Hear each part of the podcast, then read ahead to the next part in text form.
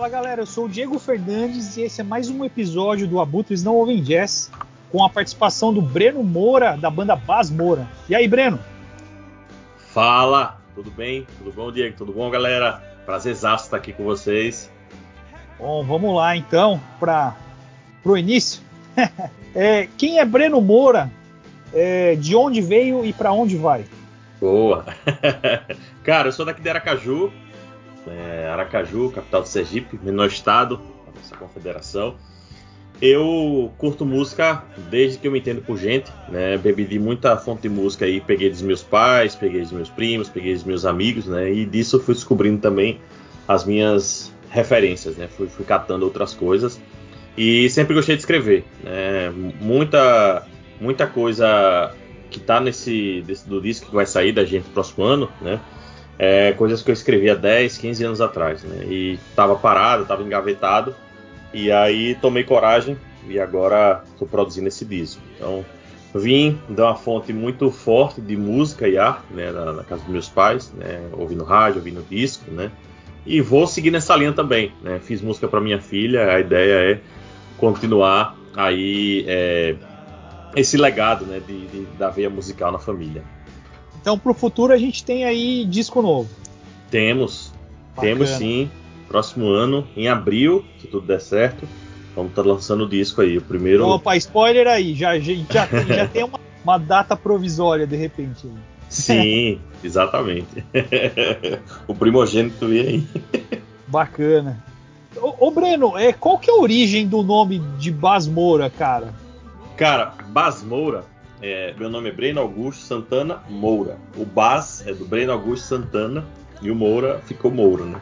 E aí ficou o nome é, é, que soa bem, né? Basmoura, Basmoura, eu, desde a época da faculdade, nossa, muito tempo atrás, que eu uso, né? Basmoura para minhas redes sociais, pro, pro enfim, para muita coisa. E aí ficou Basmoura e falei, ó, não tem como não usar isso, é o nome que eu mais uso, né? Enfim, para me identificar virtualmente. É, o início de, da, das músicas é por streaming, né? Então eu falei, ah, então vai, vai Basmoura mesmo. Cara, porque dá uma impressão de Baz Moura, cara. Fica até um negócio meio gringo. Quando eu vi pela primeira vez, eu falei, será que é Baz Moura ou Baz Moura? Fiquei até meio na dúvida. Interessante, né? É um, dá um nome legal. É, fica, fica a gosto do cliente aí, né?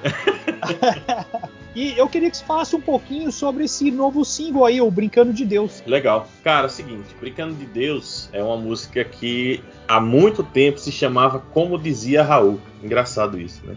Só que quando eu fui lançar ela agora, né, eu lendo a letra original, algumas coisas já não se encaixavam tão bem, né? Mas eu ainda queria é, seguir com a identidade principal da música, que é as mensagens motivacionais, né? Que é espere, atravesse, observe, essas coisas, né? Realmente esse sentimento. Então, Brincando de Deus, eu acompanhando a linha do álbum, né? Ela é uma terceira faixa que se encaixa aí numa trilogia, vamos dizer assim, onde eu começo com Psicopaticamente Compatíveis, que é uma música que fala de relacionamentos abusivos. E depois desse relacionamento abusivo, né, que foi um, um casal próximo que eu presenciei um, um relacionamento nada saudável, eu entro em Ao Som do Silêncio, que é uma música que fala sobre aquela situação de ansiedade que lhe, lhe rasga o peito de madrugada, se acorda ofegante, né? E a pessoa tá entrando numa bad, né? E aí entra brincando de Deus para poder fechar isso, né? Assim, ó, dizendo, ó, apesar das coisas estarem ruins, né? Não faça uma besteira, sabe? Acredite, né? O tempo é o senhor da razão, ele vai dizer muita coisa boa, né?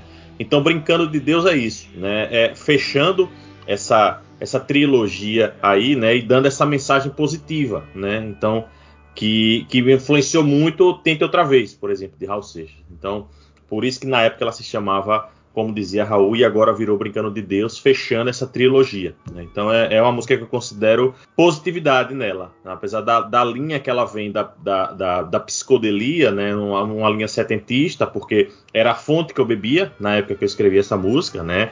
Aí você bota Pink Floyd, você bota Amor, você bota Plástico Lunar, né? Enfim. Então resultou nesse, nesse final musical e nessa, nessa, nessa letra para poder fechar essa trilogia dizendo não brinque de Deus, porque a vida é muito boa e, tem muita coisa bacana ainda apesar dos, dos problemas. Né?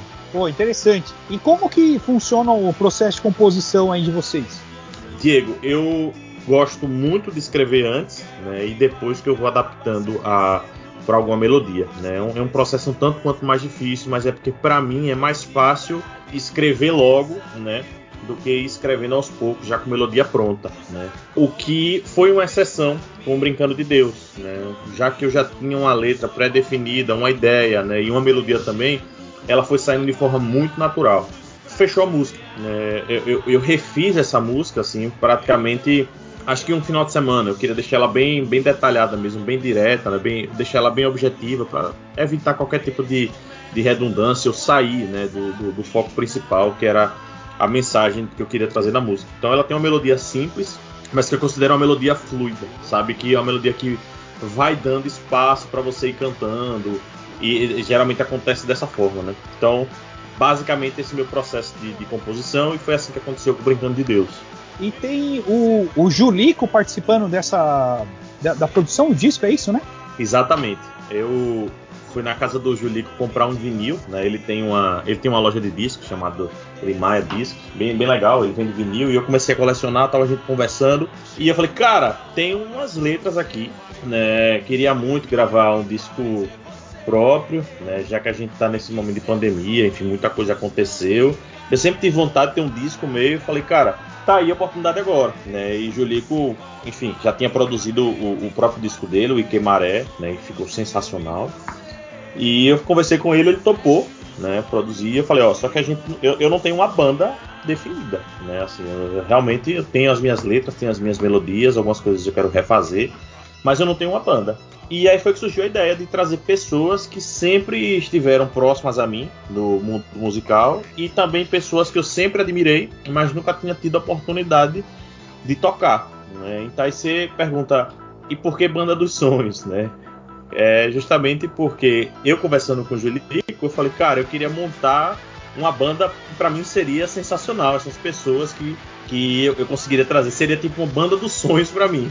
E aí ficou o nome, né? Tá sendo bem bacana, a Julico tá produzindo todas as músicas, tá mixando também, tá participando também, tocando instrumentos, né? É, sempre coloca ali uma guitarra, um baixo, né? Então ajuda muito na questão do, da, dos backing vocals, dos arranjos vocais, né? Tá sendo uma experiência surreal para mim. Um cara que eu admiro demais, né? Como músico e como pessoa e agora também como produtor. Então, cara muito, muito, muito para frente, muito bacana. Ele é mestre mesmo, cara. acompanho tanto o solo dele quanto o Debadios. É, sempre foi fera, né? Desde, desde o surgimento. É, exatamente. Uma curiosidade, Diego. Eu conheci o Julico há muitos e muitos e muitos anos atrás, eu tinha um primo que tocava guitarra, né? Eu não sei se ele toca ainda, mas na época ele tocava. E eu tive um festival na escola que era para fazer festival de música, né? E aí, e aí eles montaram, meu primo montou uma banda, já tinha uma banda com o Julico, né? Na época. E aí meu primo me trapaceou, ele pegou a versão, ele pegou Judeza Punk de, dos Ramones e fez uma letra por, por cima, né? E não contou para ninguém da banda que, tipo, é, o colégio não permitia que fosse plágio. Né? E aí, assim, foi meu primeiro contato com o Gilico. Ele toca guitarra nessa banda também. É, a, a, versão ficou interessante, né? Não digo nem ficou nem ruim, nem que ficou boa, mas ficou interessante. Mas a escola descobriu, descobriu que foi plágio e a gente foi desclassificado. Né? Então, esse foi meu primeiro contato com o Gilico. Pô, acontece. Foi fazer uma paródia, então. é mais ou menos isso. E eu acho que até hoje ele não sabe que a, a escola não permitia, né, que rolasse aquilo ali. Eu não sei o que foi que meu primo contou para eles, né, para convencer fazer esse, esse som, mas enfim, é, foi o nosso primeiro contato. Essa próxima pergunta é, vai ser muito interessante a sua resposta, porque você é mais jovem, cara. E eu costumo fazer pra galera old school, cara, e sempre a resposta é bem diferente. Vamos ver a sua. Distribuição de material, merchan, lançamento de EP, de single, full, né? Eu queria que você falasse um pouco sobre as novas formas e formatos desse consumo de mídia, né? E quais uhum. são os benefícios atuais nesse formato, né? A gente falando de streaming, né? Cara, eu, eu acompanho alguns fóruns, né, algumas discussões, pessoal que realmente faz uma grana, né, vive da música, né, o, o, o, streaming muitas vezes não, não ajuda, né, é um, é um repasse que não é justo, né. E eu acho que a gente já teve essa discussão também em fóruns internacionais, né, artistas lá de fora comentando em relação a isso, né. Isso eu acho bem, bem pesado, né. Tem comparações assim que o CEOs de empresas que fazem serviço de streaming faturam bilhões, né, sem tocar uma música, né? enquanto os músicos que colocam as músicas lá faturam muito pouco. Né? Então é, é uma situação a se repensar, né? E assim, acho que quando a gente começou lá atrás com esse tipo de, de serviço, acho que já teve, sei lá, por exemplo, quando o Steve Jobs colocou a questão do, do iPod, né, que ele convenceu o YouTube de vender as músicas no, na, no, no iTunes, talvez fosse mais vantajoso, né? O, o, formato de antes, eu não sei hoje, né, realmente o quanto isso mudou. Mas eu acho que isso é uma questão, é, essa questão do, desse repasse é uma questão ruim, né, que eu acho. O lado bom que eu vejo disso aí, pelo menos é o seguinte, Diego, a gente conseguiu se aproximar de uma forma muito mais rápida, eu compartilhando a música, né, por formato de streaming, né, chegou até você aí, você gostou, né, tá repassando essa música e assim a gente vai criando essa cadeia, né. Eu acho que essa é uma das vantagens, tá? Eu, particularmente, tenho uma opinião pessoal no sentido de que, na maioria das vezes, a gente, quando coloca um stream para ouvir, a gente não consegue prestar tanta atenção na música, né? Por exemplo, sei lá, você está trabalhando e coloca um som para rolar, não é tão fácil você descobrir coisa nova ou prestar atenção em um som novo quando você está trabalhando, você está fazendo outra coisa que você, é, enfim, tira o seu foco de você prestar atenção na música. Né? Então, por exemplo, depois que eu comecei a colecionar vinil, né, que eu voltei para mídia física, cara, eu realmente sinto que eu voltei a ouvir música com atenção, né? De eu pegar o disco, olhar quem está participando, colocar o lado A, levantar, colocar o lado B. Então eu me reconectei com a música. Isso eu tenho certeza, né? Desse processo de ouvir, de parar para ouvir música. E eu acredito que é uma coisa que, por exemplo, vou deixar de herança para minha filha, né? Porque ela, ela me vê hoje pegando o disco, colocando para ouvir, eu reservo um horário para ouvir música, né? E com streaming, na maioria das vezes isso não acontece, né? Você coloca uma música para rolar ou uma banda enquanto você está sei lá, comemorando com alguns amigos, enfim, é, é diferente, sabe? Então eu acho que tem essa, essas questões, né? Você consegue realmente propagar mais é, e mais rápido a música. Imagine se eu fosse mandar para você uma demo, um CD, né? Quanto tempo que ia chegar, eu ter seu endereço, etc, para enviar. Então essa parte é muito mais rápida de eu conseguir propagar a música. Mas tem esse outro lado, né? Realmente o repasse para os artistas, né? É algo que é, não é tão tão ideal, tão justo, né? É, eu acho que ah, você deu o exemplo até do YouTube, mas eu acho que também quem se deu bem foi o Radiohead, né? Conseguiu aí ganhar uma verba, mesmo naquela época liberando o disco a zero dólares, né? Você podia colocar o valor zero lá e você podia baixar o disco, né? Sim. É interessante a gente lembrar disso, assim, né? Eu, eu também sou da década de 80, então, para mim, eu, eu, vivi os dois lados, né? A parte do, de de consumir mídia física mesmo e agora a, a mídia através de streaming. Né? Então agora eu mesmo não tenho nem mídia física mais assim. Uhum. Só acabo usando o streaming. Mas realmente a experiência é bem diferente. Assim. É, é bem diferente, bem diferente.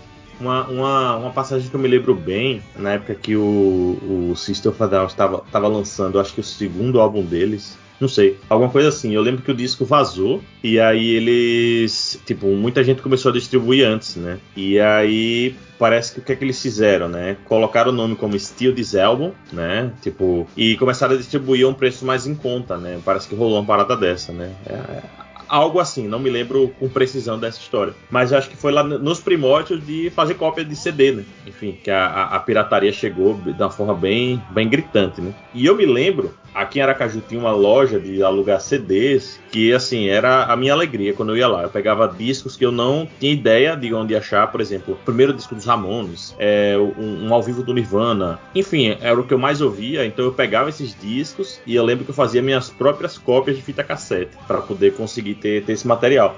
Então, quando eu fui pro streaming, né, eu passei a época do, do vinil com meus pais, fita cassete, CD, MP3, né? Então eu sinto que hoje, só com streaming, é a época que eu menos presto atenção nas músicas, né? Mas a época também que eu mais fico conectado com música. Então, assim, é uma contradição, né? Mas eu acho que tem essa questão da gente prestar atenção no que está sendo ouvido, né? Descobrir coisas novas, etc. Né? Ah, sim, com certeza. Com esse formato aí dessa banda sua atual, você não tocou ainda ao vivo, né? Não, nem, nem não. perto disso. Só, só teve o lançamento dos singles mesmo, né? Exato, Diego, exatamente. Agora eu vou perguntar uma também que é batidinha aqui do, do, do, nosso podcast, que são dicas, na verdade, né? Eu queria que você me desse dicas é, de cinco discos, cinco filmes e cinco livros que você levaria para uma ilha deserta. Boa. Bacana. Cara, vou começar pelo, pelos livros, pode ser. É, acho que é, Viagem ao Centro da Terra, com certeza. É, é 1987 também levaria. Tem um que eu gosto muito, é uma, uma ficçãozinha, mas que faz parte, que é Quando Nietzsche Chorou. Tem muita reflexão para trazer nesse livro, né? Deixa eu ver que mais, cara? Que me marcou assim, mais pesado que o céu, a biografia do Kurt Cobain, me marcou demais. E ainda seguindo assim a linha das biografias, acho que uma outra que eu levaria com certeza é a do George Harrison, Here Comes the Sun. Muito, muito boa. Pô, a gente vai falar de Get Back? Vamos, claro. boa. Vamos, claro. Eu, eu tô aqui para falar de Get Back, cara. Você gostou? Cara, filmes. Eu, eu tô no primeiro episódio ainda. Ah, bom, não, não vou falar hoje, nada, tô velho. quietinho. Comecei a assistir hoje. Olha, eu tô, tô na parte, quer dizer, também não posso falar, não sei se o pessoal tá, tá nesse mas eles estão no estúdio ainda, né? Eles estão se definindo ainda se vai ter o show ou não. Tô nessa parte aí. Não tô... Ah, não, beleza. Eu não vou te falar nada, porque senão perde a graça. beleza. Cara, de cinco, cinco filmes, né? Ilha do Medo, gosto demais. Ilha do Medo, é, Os Infiltrados, levaria também.